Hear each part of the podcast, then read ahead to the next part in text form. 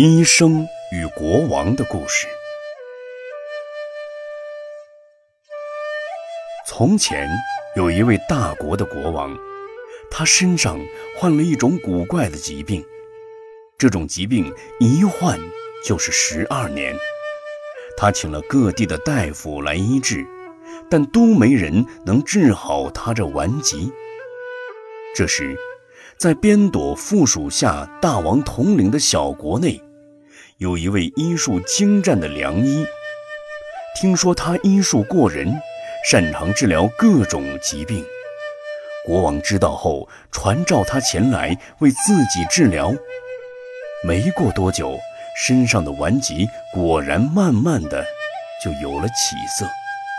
国王非常高兴，感念这位良医治好他的疾病。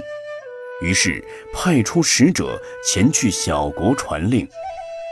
这位良医治好国王的疾病，立下了大功劳，应当对他进行赏赐：象、马、车乘、牛、羊、田地、舍宅、衣服、奴婢侍从以及所有装饰等等，都必须封赏给他。那位小国的国王遵照大王的吩咐，为良医建造豪宅，打造高堂重阁，又为大夫妻子缝制许多漂亮衣裳，配以金银珠宝、粮食家具，以及象、马、牛、羊等等所有东西。良医一直留在国王的身边，为他治病。病差不多治好了，也不见国王对他进行什么赏赐，他心里暗自泛起嘀咕来：“我的医术是过硬的，能治好国王的顽疾，不知国王如何赏赐。”又过了一段时间，国王的疾病完全康复，那位良医打算辞别回国。国王吩咐侍从为他准备了一匹又老又瘦的马，拖着又破又旧的车子。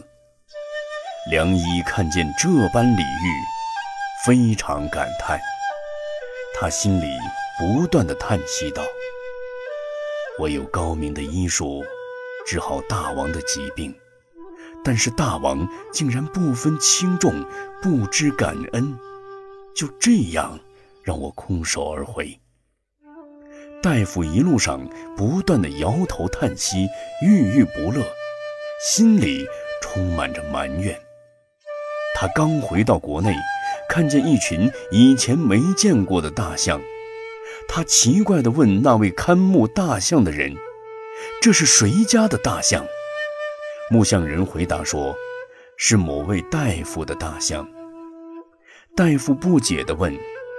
这位大夫从哪儿得来这些大象呢？牧人回答说：“那位大夫了不起呀，他医术高明，治好了大王的疾病，因此国王对他进行赏赐。”大夫继续往家的方向前行，在路上又看见一群马，大夫又问那位牧马人。这是谁家的马群？牧马人回答说：“这是某位大夫的马。”再继续前行，又看见牛、羊群。大夫又问牧牛、牧羊人：“这是谁家的牛羊？”牧羊人回答说：“这是某位大夫家的牛羊。”再继续前行。只见自己原来那间矮小老旧的小屋，现在建成豪宅。他看着这高堂重阁，不敢进去，上前问守门人：“这是谁家的豪宅？”守门人告诉他说：“这是某位大夫的舍宅。”大夫听说是自己的舍宅，于是径直往里走。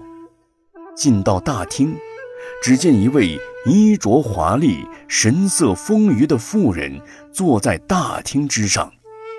他奇怪地问道：“这位又是谁家的夫人？”身边的奴婢回答：“这是某大夫的夫人。”大夫看见象、马、牛、羊以及舍宅等所有一切，就知道是因为他治好国王的疾病，国王赏赐给他的。大夫知道自己怪错了国王，捶胸顿足的忏悔。本来治疗国王的医术并不算得高明啊。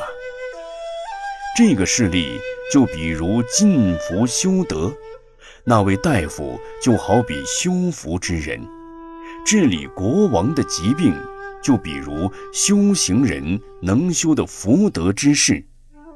国王疾病能够慢慢痊愈，正如福德也慢慢修成。国王下令赏赐大夫象、马、豪宅等。就是所积下的福德有所回报。人们总是希望能够迅速达到自己的愿望，但是迟迟未能实现。就好比那些积福修善的人，希望能够在早晚间就能有所回报一样。但生老病死是自然现象，却就此以为善恶。不会有报，人死后投生天界，就是善有善报。好比那位良医看见的象、马、牛、羊一样，是乘着中阴身前往天宫投生。眼前看见的天堂高广华丽，种种庄严装饰，这才知道追悔莫及。